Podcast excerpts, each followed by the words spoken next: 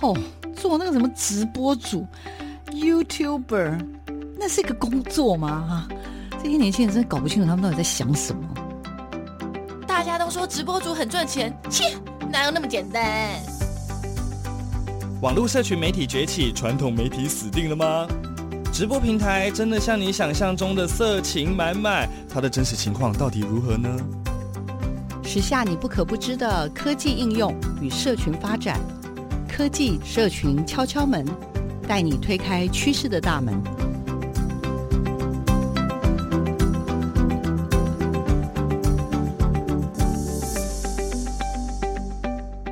欢迎收听每个礼拜六的上午十点到十一点的科技社群敲敲门，我是主持人小黄老师。各位空中的听众朋友，大家早安！很开心啊，我们每个礼拜六的上午啊，都。呃，利用这样的一个小时呢，跟大家介绍关于科技跟社群里面我觉得很特别的人物跟这样子的一个趋势哦。那这个礼拜呢，呃，跟大家聊什么？因为最近好多朋友会跟我说，哎，小黄老师，为什么你都可以 就是到处去找到这样子的很酷、很特别，跟这个所谓的科技或者跟社群方面有关的这样子一些特别的人物？那我也要诚实的跟大家说，就是我非常非常感谢我们这些。呃，我的不管是粉砖上或者 IG 上的好朋友，因为常常我可能也有一些提问，那我就会有一些好朋友会推荐。那今天今天我们这一集的受访者呢，就是我要感谢 OK 我的这个王诗晴对吧？Michelle 王啊，他在我前一阵子呢，因为我。在自己在大学里面有在教新媒体的一些课程嘛，那我自己就觉得最最近啊，这个 ChatGPT 啊，还有我们的一个叫做 Midjourney 啊，这几样这种所谓的 AI 啊，人工智慧啊，这种所谓的智慧型的这样子的一个各式各样的艺术的创作，但都是透过人工智慧去优化进行的这样子的一些计划，就觉得已经本来觉得说在门外快进来，现在。我在讲话这一瞬间，我感觉上已经冲，嗯、已经冲进门了。对 各位有听到我们很很可爱、很帅的声音哦？这是我们今天的受访者杨宇桥老师。老师其实是一位很棒的艺术家，可是为什么为什么他又会运用了科技这件事情，然后运用在他的创作？甚至我也知道，在二零二二年他刚出版了一一本，真的也是超酷。他用了这个所谓的 Midjourney 呢，刚出版了一本这个叫什么绘本，对吗？对，或者是漫画。漫画出现。了，你说酷不酷？当然酷喽！好了好了，小王老师不说话了啦，我要来请杨宇桥老师来先跟大家打个招呼，自我介绍一下。来，有请各位空中的朋友，大家好，我是雨桥。那呃，我本身呢，其实是一个口头传统的说书人。那只是在二零二二年 Midjourney 出来的时候，那我就开始试着使用它，跟它对话，然后一起协作了这一本。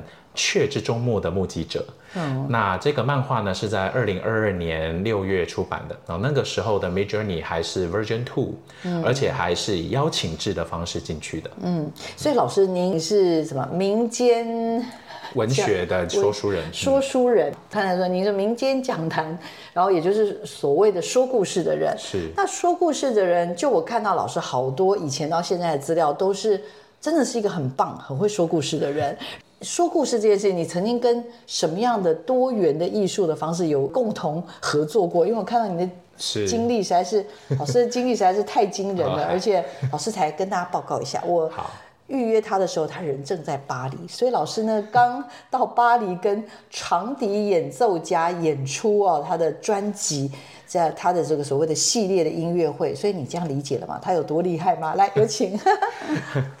那。基本上我在这个民间谈的说书上面哦，那有一些是只有我一个人讲，那有些呢是在二零一七、二零一八年间开始会和声音艺术家或自由即兴，例如和刘芳一、和徐佳俊他们等人合作演出。那在二零一七年的时候，我也第一次和古典乐的室内乐团，然后艺战室内乐团，艺术的驿站放的站，然后艺战室内乐团一起演出了杨纳杰克和布列顿的组曲。那那个时候是拿古典乐的组曲和民间故事来分段交错演出。那在巴黎的演出呢，则是和长笛演奏家周少威和作曲家 Colin Hoch，好，那他们呢合作的出了一个专辑。那在这专辑的音乐会当中，是与当代的长笛音乐好，例如说信宇博的作品哈，或者是其他，或者是就像寇兰后世的作品，好，那跟当代音乐的表演做结合，把民间弹的口语的声音和当代的长笛的声音，以及自由即兴三者做结合。除此之外呢，其实我的演出也和其他各式各样的新科技，好，或者是这个媒体的展演一起演出过。好，那在那个时候呢，其实就是和一些机械装置，或者是和呃预做的预制的电脑动画，然后做展演。那那这些部分呢，通常是在白盒子里面，或者在美术馆里面发生。是是，不设限它的演出的方式。所以像刚刚讲的，可能长笛就是传统的音乐，或者所谓刚刚讲的自由的即兴，据我所知，也是一种乐器的演奏。然后甚至刚刚讲的长笛。那除了这个之外，还跟刚刚讲的机械的一些装置。所以说话这件事情。然后跟这样子的这种非常多元的这种艺术的这种对话跟互动，如果传统这样的说书人，因为我知道老师从小听说从小就是在各个场域，除了自己真的很爱说话之后，他很很厉害的是可以一人分饰多角，呃，甚至到最后最后就是刚刚讲了，结合了这些这样子的一个方式的出现的时候，老师你觉得这样子的一个转变啊，就是带给所有的观众，嗯、是你你觉得对他们来说有产生什么样的？撞击对他们来说的一种全新的一种感官经验，可以这样说吗？嗯，呃，其实是这样，就是事实上，其实大家看说书好像是一个很传统的事情，但其实我们说穿了，说书其实就跟呃一个广播员他一个人在房间或者在录音室里面自己说话。那例如说，先前我看过景广的广播员一个人在里面播报这个景广的交通，嗯，然后他同时也要自己说笑话，自己笑。好，那可是呢，我们在做这件事情的时候，我们其实是。预设了一个虚拟的观众在我们脑中，嗯，不管是我在一个人做广播，或我一个人在房间里面自己讲故事，我们其实内心都会预设一个虚拟的观众的。我们会跟这个观众对话，虽然这个观众好像没有直接回答我们什么，嗯，但是我们其实在内心里面会预设这个人可能听到什么，他怎么听到的，他可能会用什么方式回应。那这些事情其实就跟我们现在。与 Midjourney 的这个对话是很类似的，嗯，嗯，也就是说，由于我今天假设我在台上我说书，我在说书的时候，其实虽然现场的看起来好像是我在对现场的民众讲，嗯嗯嗯，可是实际上我在讲的故故事的过程当中，其实是先跟我虚拟的那个观众讲。然后这个声音恰好顺便散播到其他观众那边去。那虽然这件事听起来好像很抽象，但如果我们以 Midjourney 来说的话，也就是因为 Midjourney 它在 Discord 上面运行，哦，那在这个运作的过程当中，它是在一个私人聊天室里，嗯，我和 Midjourney 在里面聊天，哦，而且 Midjourney 它基本上不发一语，它就是用图片来回应你，所以我们在沟通的过程当中，这个图片。我把它 publish 到这个网站上，或者是放到任何的社群媒体上的时候，事实上是我们的对话的内容顺便散播到观众那里去，所以观众其实看到的是我们对话的一个阶段性成果。是，对，我就会认为这件事情就会跟表演艺术的现场的状态是非常类似的。嗯嗯，好特别，好特别。我的意思说，这样在诠释那个怎么讲，不只是 ChatGPT，或者尤其我们今天的主题叫 Midjourney。嗯这样子的一个呈现，我不晓得听众朋友是不是跟我一样，也都有那种，我自己觉得是蛮醍醐灌顶的。因为小黄老师，我自己不只是教学，或者我自己也开始在练习的时候，就常常有时候会觉得有点沟通不良。嗯，就是说，比如说啦，我刚刚还想跟老师分享说，我想做一个，比如说我自己是一个大学老师，所以我就在里面写说，一位大学老师在跟一群学生互动，而且我被他们围绕着，我就下了这个指令进去。就是来来回回，我们两个沟通了十次，但是呢，出来的东西一直没有达到我想要的结果。是。到我刚刚在跟老师今天您进来的时候，我其实还在研究，就是说我后来才发现，哎，为什么我一直没有办法沟通清楚？比如说，我可能少下了很多关键的，更让它更精准。是。也就是我跟他叫做沟通不良，可以这么说吗？其实也可以说是我们在和 Midjourney 沟通的时候，其实。因为我是从它的呃 Version Two 开始做的，对，对那欸、老师是很厉害，我要跟听众朋友报告，因为老师拿到的版本是当时我们一般人还不能用，老师是受邀请者，呃、所以他才别别这样说他才能进去用。我是那种已经不知道是第几代，我应该是那个什么 Midjourney 四还是什么的时候，是三，就是大家一起测、嗯，就是应该说大家进入到疯狂一起帮他封测的时候的、哦、的情况。所以是的，二零二二年七月之后吧，Beta 测试。对，没错、嗯，没错。是那无论如何，就是说那个时候我在做各式各样的测试的时候，我有发现到英语的简单句，就是非常非常单纯的句式结构，是最适合它的这个反应是最好的。那所以我那个时候我的做法是先讲一个简单句，然后每一次加一个句子。那例如说加一个条件。加一个形容词，加一个副词，因为那个时候的 Midjourney 其实跟现在，呃，我观察起来原理没有差太多。嗯，我每一次在这个简单句里面增加一个前提，增加一个形容词或一个副词，或增加一个语尾，基本上它都会做一些细致的反应，所以。我们其实一开始要决定的是，我核心的那个简单句要长什么样子。哦。对，那核心简单句出来，你就会发现它有一个基础的构图。嗯。哦，那有了基础构图之后，你前后加东西，然后在里面增加形容词，增加关系子句，你就会发现它好像有慢慢的被所谓的 training 或者是 learning 起来。嗯。哦，它其实会慢慢的去学说，哎，你是怎么讲话的？老师意思是说，我们跟他们如果多交流。几次，他会变得比较知道你要干嘛，比较符合你的心，符合我们大家彼此的心意。比如说，我训练的 Midjourney 的这个、嗯，我自己的这个 Midjourney 啊，然后跟老师，比如说雨乔老师你的 Midjourney，其实他们经过不同的，我们不断的，比如我刚刚讲，我训练了十次，今天晚上我可能再训练他十次。跟老师你跟你的 Midjourney，你已经是我猜你已经训练他两百次了，所以他们的聪明度或者他们贴近我们心意。的能力有所不同吗？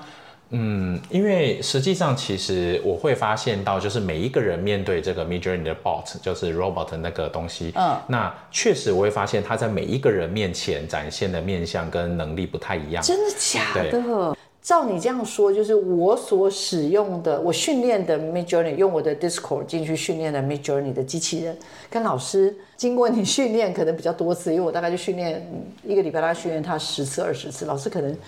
光一天可能就训练他两百次，像我家这种就是比较少训练的啦，哈。但是我上礼拜已经花钱买了，因为我已经决定 不想跟他挤。了解。我在那个一两百个人里面挤，对，很辛苦。而且我常常他跑出来的图我没有注意，我去做一件什么事回来，然后他图已经洗上去了，对，就洗版了。对，是的，是的。没有用的听众朋友，欢迎你可以申请一下 Discord 的账号，然后也可以先去 Midjourney。稍微玩一下好吗？你就知道我跟杨老师在聊什么。但这个真的，我自己真的觉得用了这个之后，就连我这个只会画火柴人，我是一个只会画火柴人的小黄老师的，现在突然觉得自己还蛮厉害的。好了，刚刚有问老师，就是说到底到底我训练的这个一个一个礼拜就是练个二十趟的这个机器人，嗯、跟老师你家一天可能就练两百趟的机器人，嗯、请问一下。你家的会不会比我家的聪明一点点啊？请教一下。呃、其实我们应该要回过头来这样想，嗯、因为其实呃，这个 Midjourney 它因为这是在同一个伺服器上面，在不同的目录底下运作的，哦、所以某种程度上我们可以注意到的是，它其实是会不断的在对话当中学习你的说话方式。嗯，嗯，所以基本上我们说聪明，它应该都是差不多的，因为毕竟它运行的引擎是一样的，但是。由于就要端看你怎么样去和它做对话，以便促进它的 machine learning。嗯，那这个 machine learning 它基本上你就是你用越多的东西去训练它，或者是越常跟它沟通，它越知道你要做什么。就跟 Chat GPT 是一样的，就 Chat GPT 现在的 Chat 那个 GPT Four 哦，也是你你越常跟它对话，它其实会越来越知道说你今天你到你要怎么讲话，嗯，或者是你准备要做什么，而且他可以去连贯，他知道你前面。这个塑造起来的主题，嗯，所以你们的这个对话是可以一直连续下去的。下去，对，所以也就是说，回过头来就是你越频繁的跟他对话，嗯，他就会越接近你本来想要跟他做的事情。是是是，这个就是我我刚刚也是听老师这样解释，我又想到，对对对，我想太多了。为什么？因为我家的这个。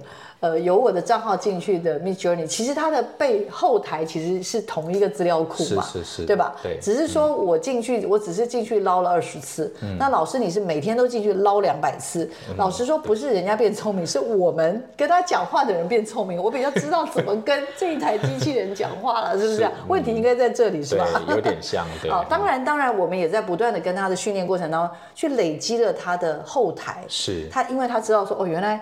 原来有人讲话是这样讲，对吧？然后呢，哦，因为这样讲的意思，可能慢慢慢的就逼近了委托者。我们有点像是委办的人，委办的人的任务到底是什么？哦，原来原来你想要是这个。啊，然后你看你又把它选完之后，你又请他在 variation 再做一些变异，然后你又再让他请他什么放大，对，upscale。upscale，然后他就说哦，原来你是真的，你就是喜欢这一种，大家都好像比较喜欢这一种，那他也学会了，他也变稍微简单一点是。后面的这个大机器人、大资料库，对，它是随着你的每一次选择、你的每一次评分，因为其实每一个图是可以评分的，你每一次图的评分都会帮助他去加权，嗯，他知道你要这个，嗯、不要那个。就是你每一次的选择，哦、每一次的评断跟 publish，它、嗯、都会给你不同的积分，然后让他知道说，哦，所以你是更想你的这一段话是对应到这个图片的可能性的某一个方向。嗯嗯嗯，懂懂懂。老师，其实我也非常非常的好奇，因为当时呢。呃，这个我们的诗情呢推荐您给我的时候，我也看了您的介绍，我真的是非常非常吃惊，因为您最早呢是学那个生物科学的，对不对哈？然后大概念到研究所之后呢，可是当然从小可能就有一些音乐的训练，然后也自己真的是听说就是可以一人分饰多角，而且最厉害的那个叫什么？国小的乐趣那个《封神演义》啦，《封神演义》一人可以饰多少角？我想应该二十五吧。真的，你看一个人可以分饰二十五角，哎，对，所以我的意思说有这样子的训练，那在后来当然就是想要真的是成为一个所谓的呃口语言说艺术家，言说 完了完全对，因为这个词汇就是也比较新，是 verbal art，verbal art，好，用英文我我也给我这样我会记得了，好，verbal art 就是。演说的艺术家，那从演说艺术家，像刚刚也跟大家听众朋友分享了嘛，其实就开始有从一次啦，一然后到一直到现在，其实就有还蛮多蛮多的一些演出的机会。那这些演出机会，从最早自己的演出到后来跟大家一起演出，那我还是非常非常好奇，我想也帮听众朋友有点像是做一点点前沿的的了解，就是说，对老师来说，为什么为什么？因为 Midjourney 在做的时候，他真的。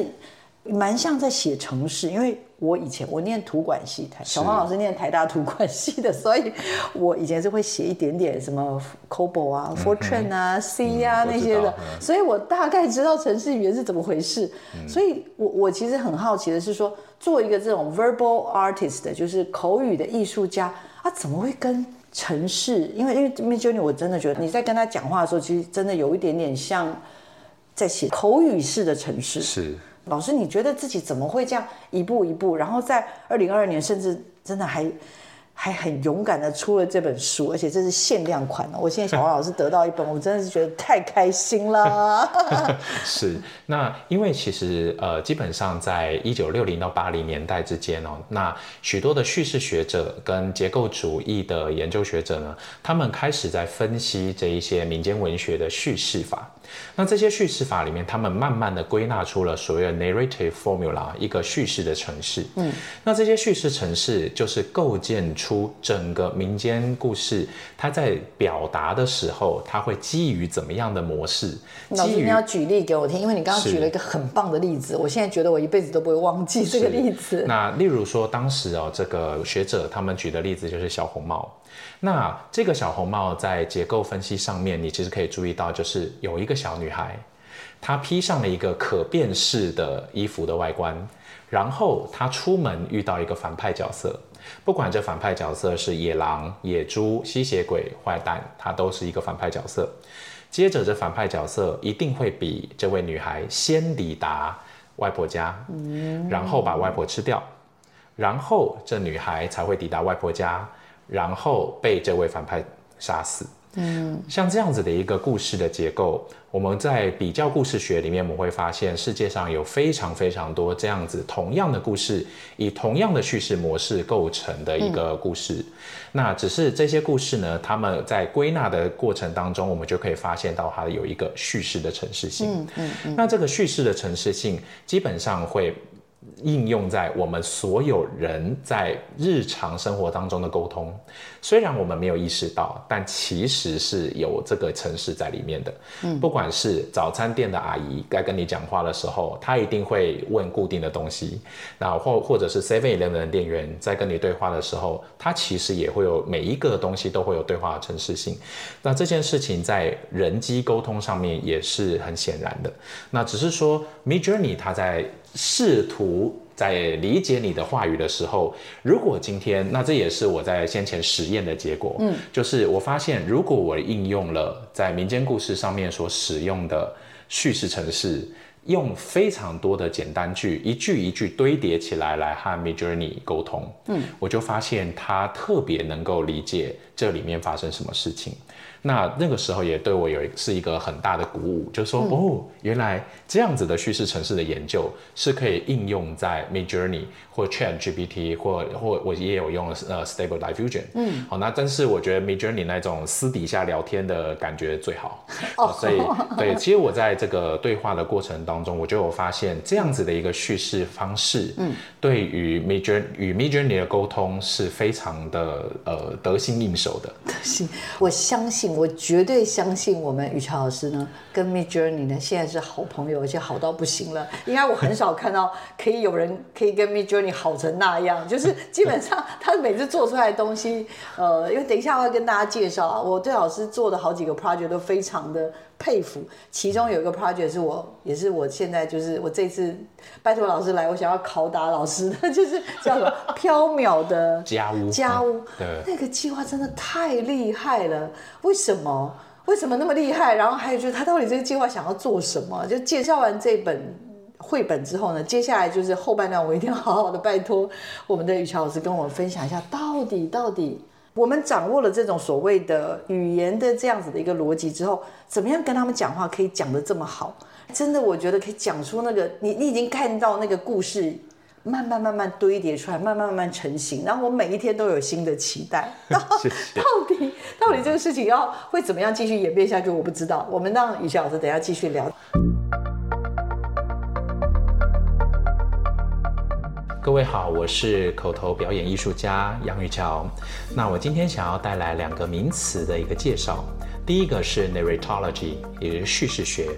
那叙事学这样子的学门，它其实是托多洛夫哦这位叙事学者他整理出来并且铸造的一个新词。这个新词它其实要表达的是，人们在各式各样的创作与表达当中，其实是有它的叙事的内容的。而这些叙事内容，它的叙事的文本包括了虚构的文体、记事的文体，也包含。戏剧包含情节发展，包含角色描写、场景跟文学技巧。那所以叙事学它其实是牵涉到人们如何表达它的内容而牵涉到的一个学问。那叙事学呢，它也深刻地进入到电影、戏剧、影视作品以及人们任何的虚构作品的研究上面。那第二个名词呢，是叙事程式，narrative formula 呢，这个词汇其实是来自于在一九八零年代前后，人们对于民间文学的研究的结果。那在这民间文学的叙事学研究里面，人们发现所有的情节都有它的程式性，而这些程式性的情节，仿佛是按照预先写好的模型那样发展的。这些预先发展好的情节，就好像是一个电脑程式在运算，所以这些人才会称这些好像按照运算在发展的情节叫做 narrative formula 叙事程式。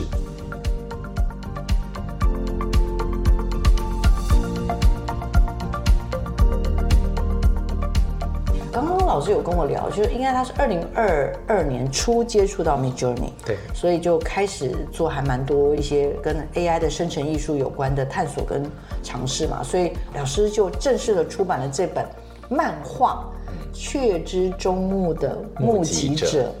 有没有酷？你会 Midjourney 没什么了不起，人家还出书了呢，嘿，别这么说，人家出漫画书了呢，哈，对不对？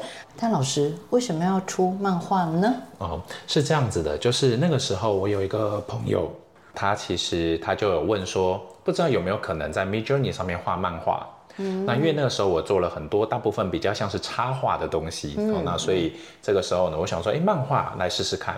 那一开始的时候测试哦，会发现确实他对于漫画在 V two 的时候还很陌生，所以他大部分他。也不太确定要怎么样分镜，嗯，哦，那也不太确定一一个页面要分几格，所以一开始在做 training 的时候，非要非常有耐心，就跟他讲说，一个画面里面你要自己再分四格，或再分八格，嗯，里面的人物要各自面向不同的角度，哦，或怎么样，嗯，哦，慢慢的去跟他沟通，那后来就慢慢发现还是可以 work 的。哦，那包含例如说去指定使用的媒材哈，例如说使用这个黑色的墨水画在定稿纸上，嗯，哦，那他其实在那个时候还有，你可以注意到他会努力的去完成这样子的一个呃画面呈现哦，就是墨水画在白色的纸上，嗯，好，哦，那所以那当然有些时候它的这个质感会有一点像版画。嗯，有些时候比较像手绘，嗯，那我尽可能让它的这个画面是偏向于版画的，嗯，因为这样的话，它就会更像是这个漫画的印刷那个机器压印在纸上的状态，嗯嗯，对，那那个时候呢，其实我就在想说，那我应该要画什么才好？因为呢，在 Midjourney V2 的时候，它其实人像的构成还不太成熟，嗯，人脸很容易歪掉，而且你要让这个人脸完完全全的呈现。这个正确的比例是非常困难的事情，好、嗯，所以那个时候光是要画一张人脸，而且是要五官都正确又对称，通常我应该是在做了应该是将近一百五十次的调整，哦，因为有些时候那个人脸就是啊耳朵歪了。啊，眼睛歪了，或者是你只要有一小个地方不对劲儿，就得要重来，对，就不可以，对对，因为必须要看起来像漫画里面的特写。哦、但是呢，但我其实觉得还好，它有点像是在教育一个孩子怎么样画漫画。哦，哦，那包含例如说，而且因为是漫画嘛，所以你每一个人物在每一页里面，他的年纪。身高、外观要差不多，嗯，不能说上一页是长发，这一页变短发，嗯，哦，那其实为了要让这个人物的形象比较固定，哦，他也需要做一些不断的去做沟通，嗯，那所以这个漫画其实是我很密集的在三天之内把它算出来，哦，那因为那个时候刚好没什么事，因为那个时候案子还没有，那时候还没完全进来。要不然就是中间刚好有个空啊，疫情了。对，但是我说那去年五六月刚好疫情。二零二对还在疫情。没有人可以给他民间 民间 民间谈话，老师只好跟这只好跟我们的那个 Midjourney 谈话了，是不是？说得好。对，那所以那个时候就开始在做，就是很密集的去做沟通。然后那但是后来在了这个生出了大概五六张图之后，其实我有发现他有越来越知道我要做什么。嗯，所以后面的图的。生成就越来越明确。那这个时候，我觉得，因为我要做的事情，其实就是一个这个漫画里面讲的，其实是一个男孩，他注意到了草地上的喜鹊，可是那些喜鹊却慢慢的变成天空的星星。嗯，但但是变成了天空的星星，最后变成了天空本身之后，这男孩才赫然发现到，哦，自己其实他自己作为一个人，他到底是一个怎么样的存在？哦，那当然，我们可以说这个漫画本身它的叙事线比较抽象，哦，它不是一个单纯的有一个高潮起伏的传统的叙事模式，哦，但是实际上我们也发现到说，我在做这个东西的时候，我发现对于雀呢，它在 metamorphosis，它在变形的过程当中，Midjourney 它做了一个非常出色的展演，也就是说，我确实每一个阶段，哈，这个鸟在变成星星的过程当中，大概有五个阶段，那。透过叙述，我发现 Midjourney 它确实有用黑色的墨水将变形的过程一一的展现在纸上。哦，那所以呢，在印成漫画的时候呢，我在请这个设计师帮我做排版，哦，让它的分镜变得更有意义。但里面是没有对白的。哦，那当然我们知道说，在二零二二年七月的时候，日本那边也有这个创作者。弄出了漫画的画面，然后加上台词。嗯，好，但是我的这个漫画里面是没有加上台词的，因为我喜欢让画面本身自己交代，可能是抽象，可能是具体的讯息。嗯嗯，所以这本漫画的完成，可能特定的一幅，甚至可能要到一百五十次，对，甚至更多吧，我在猜。嗯。所以整个，如果老师大概这整个的结过程当中，整个的结构，如果像这样，大概有多少幅？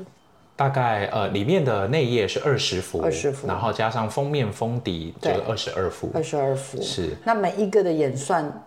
有一些很顺利，有些一次就成功了。哎，就是在因为其实越后期的，他越知道你要怎么表，或我也是越来越知道怎么样让他表达。对对，那因为其实他也可以说是我们我们在沟通的过程当中去形成一个叙事的框架。嗯，你在那个固定的框架里面去更换某些句式，或者是更换某一些构词。它就能够很细致的去转变里面的一些元素，嗯嗯嗯，对，那个时候我也会发现到说，哦，原来这件事情是可以做到的事情。老师，我要举手，可以，请说。请问哪一幅是一次就成功的？可以跟我们分享。像你现在看到的这一幅，就是地面上不是下一页的哦，下一页星星星对，就是这个是地面上的喜鹊变成星星，准备要飞上天空的那一刻。对，你跟你家 Midjourney 说了什么？哦，我这个要回去翻，因为真的蛮，因为蛮长的。蛮长。通常在 V two 的时候，嘿，我其实我的叙述通常都到一百字以上。嗯，哇，对，因为需要蛮长的字，对，因为你需要非常仔细的描述那个星星要在哪里，鸟要在哪里，它在什么空间里面。哦。因为事实上，你描述的越仔细、越精确，它的给你的反应越好。懂懂。对，因为那个时候我有发现到世界上有很多，因为我有去观摩世界上。各式各样的艺术家在做的尝试，嗯，我发现很多人都是只给关键字，他几乎没有一个够长的句子，嗯，可是我里面其实用了非常多的关系字句。如果如果是这样，就像老师刚刚所说的啦，那他有可能出来的东西都是非常随机的，是，那就不容易像老师这个所想要特定的，比如说你已经有一个逻想要表达的逻辑，我在猜，比如说刚刚这二十幅，老师心目中其实已经有类似像这样有一个 S one 到。S 二十其实有一个场景了，对，有个原作，对对。嗯、那这个呢，就是所谓的用 Midjourney 去做漫画，然后也算是在二零二二年人生清单打勾勾。这个应该是对老师来说的 Midjourney 的清单打勾勾的 one 这样子，对不对？那我们接下来等一下要请老师跟我们继续聊，就是。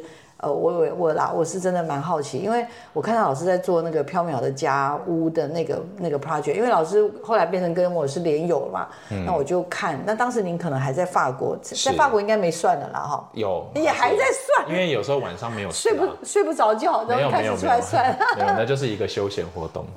能不能介绍一下飘渺的家屋是一个什么样的计划？是，也就是说，由于 AI 他们就是这么深入我们的生活，所以我目前的这个计划其实就是让 AI 去构成我想要住的住宅的内容。那不管是室内设计或装潢，或者是它的工程或它所使用的工程器械，嗯，全部都是由 Midjourney 来进行这个设计。OK，所以老师在盖一个你梦想中的。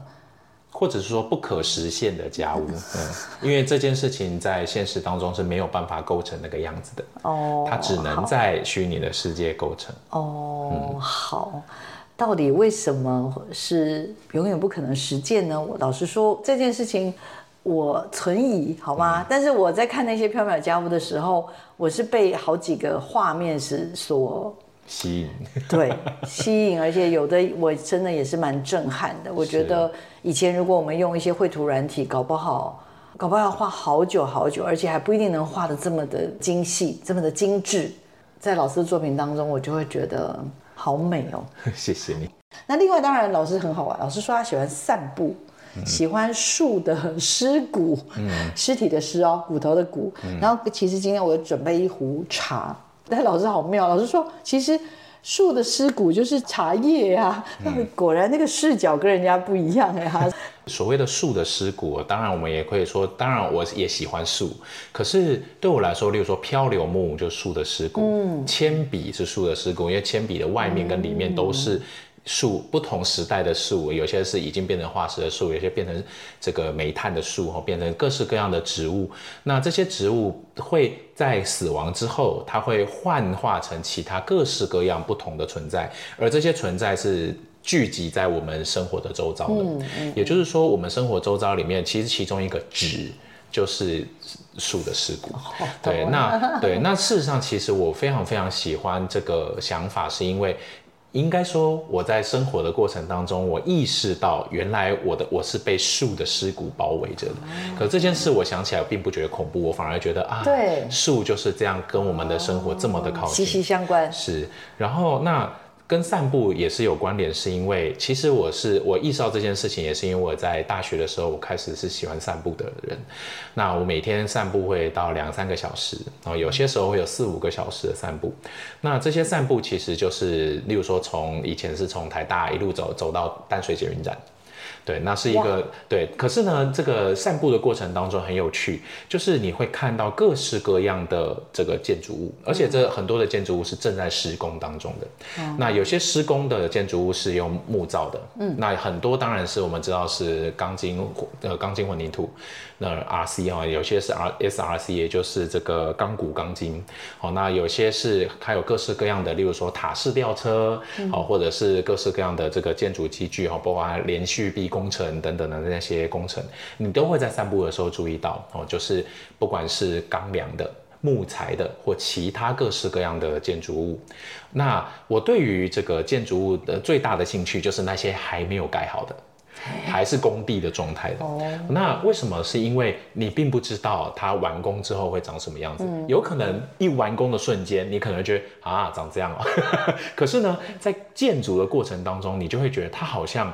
会一直不知道会盖成什么样子，它所以最后会变成一个你出乎意料的样子也不一定。嗯，哦，所以在这个过程当中，其实我在呃散步的过程中，我收集了，就是我自己用照片或者是用就是以前的非常烂的数位相机，哈，因为两千年出头的时候，然后一直到现在用手机来记录各式各样的工地，那这些工地的这些照片。我都有注意到非常多一些呃我自己喜欢的建筑的细节。我在注意到这些东西的时候，我就慢慢的形成说，哦，我好想要，我有点想，就是现在因为有 Midjourney 了嘛，嗯，我想说，那如果我用 Midjourney 来构成一些虚构的工程。然后那个工程来盖出虚构的家屋还怎么样呢？哦、那这个刚刚有提到说，这些为什么叫缥缈的家屋，是因为这个东西很难在现实当中出现。例如说塔式吊车，我们看过塔式吊车就是去盖摩天轮的那一种嘛，对不对？对对对。可是如果说这些塔式吊车是由水母构成的呢？这些水母就悬吊在空中，然后跟塔式吊车结合。那当然这件事情在现实生活中可能很难出现啊，因为水没有那么大的水母，而且也没有办法把水母。跟塔式吊车结合，可是，在幻想当中是可以的。可以的。对，那这而且呢，这塔式吊车看起来好像一副就很方便 而且很酷。那我那天也看到那个什么，你应该推土机是不是？是是，对。然后跟那个什么，对，鹤式推土。鹤式对。我想说，这也太炫了吧！然后这种东西，我想这个用 Midjourney 来做，真的是很，就是我的意思说，你有了想象力，是，然后用了这样子的一个 AI 的这样子的叫什么艺术生成器，好了，创造之后，哇！就发现其实是可以的。对对对，就是他其实是因为跟他相处了这一年多来，就是其实他越来越知道我怎么描述事情。是是。他其实很快就会做到我要做的事。然后其实我那时候看到老师还设计了那个。梯子是吗？对，就是什么阶梯，对，瓷砖，对，什么那个真的都好漂亮。为什么我刚刚讲，就是如果这个用 InDesign 去画，或者类似那种绘图人，不知道搞多久。对。可我猜搞不好 AI 就算了个几次，就算出超漂亮的瓷砖。对对对。这些老师又想做什么呢？当然一部分也是因为我很喜欢就是内装的建筑物内装的所有的东西，但另外一方面则是会想说，如果这个东西在这个呃现实当中不可能实现，但是因为我们知道说 AI，我我相信哦，势必在不久的将来，许多的人家里的内装可能就是会用投影的。或者是用直接在墙壁上显现，而那显现的内容势必是用 AI 算的。所以其实像先前一个 Psycho-Pass 这个心灵裁判官这个很著名的动画，长手珠这个女主角呢，她早上的时候，那个机器人问她：“你今天室内要什么风格？”她一讲完，整个室内的内装就变成那个样子。对，那实际上我认为这个未来离我们没有很远，因为那这个只是因为这只是投影技术而已。是是是。那所以我们就会发现到说，哦，那如果今天我真的我们有了这样子的 AI 的投影技术进到了我们的生活场域，那我就觉得把这些虚构的东西投出来，还感觉蛮漂亮的。对，而且就是感觉它不是只是一个。做不到的，或者是只是一个想象，但是这个想象是一个美好的想象。是我那天看到，不管是那个刚刚什么说，哎，我以为是水塔，是吧？对，那是水母的塔式吊车，对对对。而且好多种嘛，不是吗？有好多种。是的。那整个设计出来，让我真的觉得还蛮特别。老师，你是有把照片丢进去，然后让他去算，还是我都是用描述的？对，因为我因为我觉得以图生图对我来讲好像有种奇妙的偷懒感。哦，好。那可是另外一方面是因为我本来就是喜欢讲话的人，哦、所以我喜欢用描述的。好了好了，可以了可以了。好，最想问老师的问题就是说，到底这些东西能不能？比如说用 Midjourney 画出来的画，到底是不是原创？是。那或者是说用 ChatGPT，到底能不能拿它来做作业？是。有很多大学已经规定不可以。是。那到底可以还是不可以？嗯，不知道。那但是我觉得不管这可不可以，可是我倒是反而想把这个演算啊 AI 这些用的很好的语乔老师，想请你给家长或者是老师一些你的看法跟提点，就是面对这些技术的转变，你会怎么给大家建议？是。